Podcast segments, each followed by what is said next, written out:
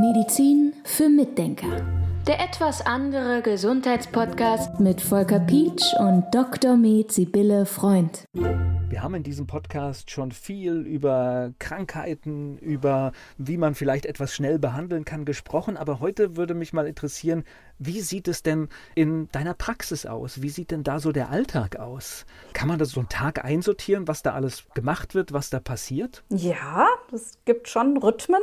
Also ich fange mal an mit meinen Mitarbeiterinnen, die fangen nämlich tatsächlich vor mir an zu arbeiten, zeitlich gesehen. Die fangen um 9 Uhr an, fangen an mit der Praxisorganisation. Das heißt, die hören erstmal den Anrufbeantworter ab, gehen die ganzen zahlreichen E-Mails durch, die wir kriegen und versuchen in der Zwischenzeit dann auch irgendwelche Therapien Therapien vorzubereiten. Es ist wirklich so, dass wir in letzter Zeit sehr viel zu tun haben und wir haben ziemlich viel daran gearbeitet, dass wir das irgendwie besser organisiert kriegen. Und es funktioniert auch besser. Aber das sind so die Tätigkeiten bei denen, die versuchen, den Praxisalltag so zu strukturieren, dass ich dann mich da einfach draufsetzen kann und arbeiten kann, was ich immer als einen ganz großen Luxus empfinde. Die machen das auch wirklich ganz toll es gehört ja auch dazu, weil letztendlich möchtest du dich ja im Gespräch auf die Patientinnen und Patienten einlassen und nicht im Hinterkopf haben, oh, ist das gemacht, ist das gemacht, weil ich glaube, das ist jetzt gerade bei einem Bereich, wie du deine Praxis lebst, wäre das fatal. Ja, also mein Mann, der ja bei uns der Hausmeister ist in der Praxis, der hat auch eine eigene E-Mail-Adresse, die heißt hausmeister.drfreund.de. Der sagt dann immer, wir sind die Cocooning Crew von der Frau Doktor und das ist schon so. Also ich genieße das extrem und ich bin sehr dankbar dafür, aber anders würde es auch nicht laufen. Also es ist wirklich so, dass ich davon abhängig bin auch, ja. So die Gegenseite des Gefühls also es ist so ein bisschen ambivalent. Einerseits ist es natürlich total schön, wenn man die Leute hat, die einen so unterstützen als Team. Andererseits denke ich dann manchmal, Mensch, ich weiß schon gar nicht mehr, wie diese eine Sache geht, die ich früher immer selber gemacht habe. Ja, es ist so ein bisschen gemischtes Gefühl, aber es ist natürlich total toll. Und anders würde es nicht mehr laufen, weil ich könnte mich gar nicht organisieren. Das würde nicht mehr gehen na, spricht ja erstmal dafür, dass die Praxis gut läuft. Weil genau das ist in jedem Unternehmen läuft es so. Wenn der Chef irgendwann Dinge nicht mehr kann und nicht mehr weiß, wie sie gehen, dann ist es gut organisiert. Ja, und das ist sehr schön. Ich glaube, es gibt so verschiedene Momente in so einer Praxisführung. Am Anfang, da ist es dann so, dass man wenig zu tun hat vielleicht und wünscht sich mehr. Dann arbeitet man daran, dass man mehr bekommt und dann kommt so eine Phase, in der es so ausgeglichen ist, wo man Termine reinkriegt und man arbeitet und man kriegt wieder Termine und das ist sehr schön. Das ist eigentlich ziemlich optimal, weil man dann in so einen Flow reinkommt. Das fühlt sich richtig gut an und dann hat man auch das Gefühl, man hat was abgearbeitet und alle sind glücklich und es ist eigentlich so ein schöner Mittelweg. Und es klingt irgendwie so ein bisschen verwöhnt oder zickig oder wie auch immer, aber es ist wirklich ein Problem, wenn es nachher sehr erfolgreich wird. Dann muss man sehen, dass man alles unter einen Hut kriegt und alle glücklich macht und alles läuft gut. Und ich hätte das früher nie gedacht, dass es irgendwie ein bisschen schwierig sein könnte. Es, darum, es hört sich auch ein bisschen so an wie Jammern auf hohem Niveau, aber es ist wirklich, manchmal wird es dann echt schwierig und da bin ich echt wiederum so extrem dankbar, dass ich mein Team habe, dass die sich darum kümmern, dass es noch läuft. Ja, das ist schon schön ja, auf jeder Ebene des Erfolges gibt es spezielle Probleme. Das ist tatsächlich, das ist einfach so. Ja, das ist so. Jetzt hast du gerade geschildert, es beginnt, die Mitarbeiterinnen bereiten alles vor, was ansteht. Nun ist es ja aber so, der Mensch und seine Gesundheit lässt sich nicht immer planen. Das heißt, es kommt auch mal jemand und sagt, ups, bei mir stimmt irgendwas nicht, ich brauche schnell mal die Frau Dr. Freund.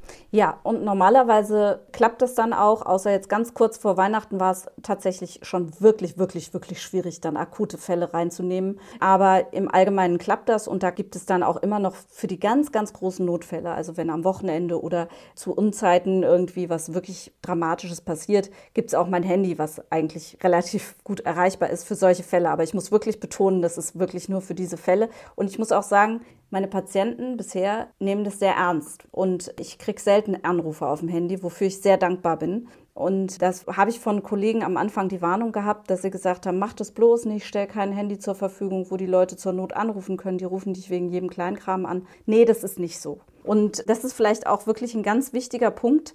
Für mich ist es super, super wichtig, dass wir uns auf Augenhöhe begegnen, die Patienten und ich. Und dass keiner das Gefühl hat, er wird vom anderen, also weder der Patient von mir das Gefühl hat, ich nutze ihn aus, finanziell oder irgendwie auf andere Art und Weise, keine Ahnung. Aber dass es auch andersrum so ist, dass ich mich nicht von meinem Patienten ausgenutzt fühlen will oder bevormundet oder irgendwas. Also ich finde, dass diese Chemie enorm wichtig ist. Und das ist überhaupt ein ganz großes Thema auch bei uns in der Praxis mit dem Team. Wir machen auch regelmäßig Teamsitzungen. Wir achten sehr darauf, dass wir miteinander respektvoll und auf Augenhöhe umgehen. Das sind ganz, ganz, ganz wichtige Sachen.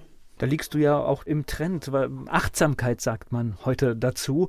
Das zieht ja auch in immer mehr Betriebe, in Unternehmen, selbst in Behörden zieht das ein, dass man einfach darauf achtet, wie geht es dem anderen, wo gibt es Probleme und dass man eine offene Kommunikation hat. Also bist du eher im Trend. Ja, und das hat eine riesige Relevanz, dass man sich gut versteht, finde ich. Und ich habe deshalb mich auch tatsächlich schon von einigen Patienten, also nicht von einigen, aber von einzelnen Patienten getrennt, weil ich finde es erforderlich, dass man ein gutes Verhältnis Verhältnis hat für eine gute Arbeit.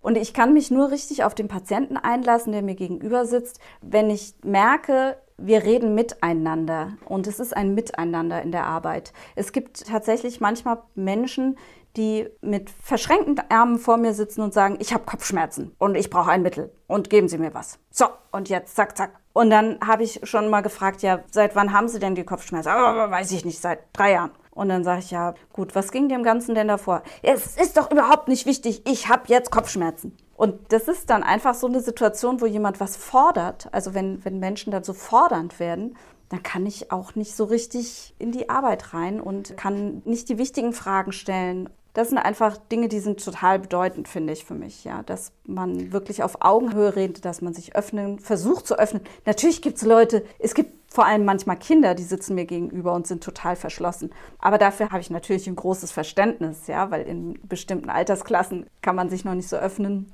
Und ich kann auch mit Leuten arbeiten, die sich nicht richtig öffnen können. Ja, das ist nicht das Thema. Aber es ist einfach so eine gewisse Bereitschaft, miteinander zu arbeiten. Die ist mir sehr wichtig. Ja, alle, die jetzt diesen Podcast schon etwas länger verfolgen, ich glaube, es ist keiner bei dir richtig, der einfach nur will, dass ein Symptom verschwindet. Ja, dann bin ich nicht die richtige Anlaufstelle.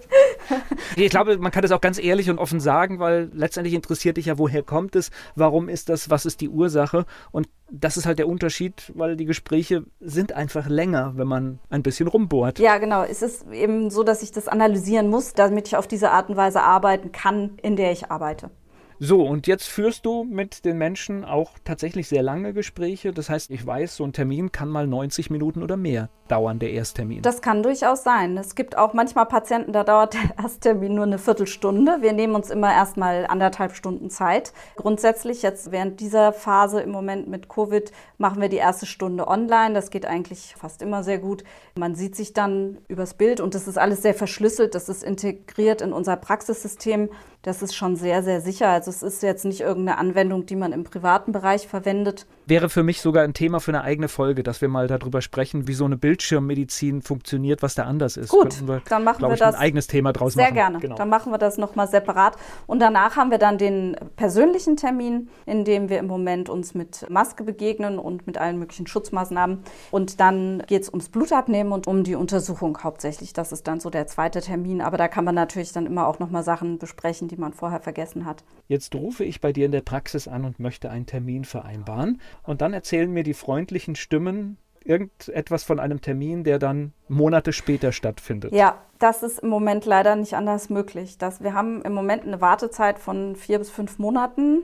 Das hat einfach damit zu tun, dass ich es für unverzichtbar halte, dass wir weiterhin uns wirklich ernsthaft mit unseren Patienten beschäftigen wollen. Ja, mit wirklich der Ernsthaftigkeit, mit der wir auch angefangen haben, dass wir das weiterführen können und nicht auf einmal einen Patienten an den anderen hängen und zack, zack, zack, zack, zack nach Schema F arbeiten. Es ist dann so, wenn man Patient ist bei uns, dann geht es auch wesentlich schneller. Wie gesagt, dann kann man auch mal übers Handy zur Not anrufen, wenn ein Notfall ist. Und im Allgemeinen kriegt man dann auch sehr schnell einen Termin, wenn irgendwas Dringendes ansteht. Oder re relativ schnell. Also dringende Termine sind sowieso dringend, die gehen dann auch sehr schnell. Aber ja, für diese Erstgespräche, das braucht einfach Zeit. Es ist auch so, wenn ich so ein Erstgespräch führe, ist das unheimlich energieaufwendig. Also ich bin dann wirklich über 100 Prozent dabei es ist mir wichtig, dass ich wirklich alles ausleuchte und diesen neuen Patienten mit all seinen Ecken und Enden kennenlerne, soweit es geht. Also ich frage wirklich sehr viel nach in den Momenten und möchte das umfassend verstehen, dieses ganze Bild.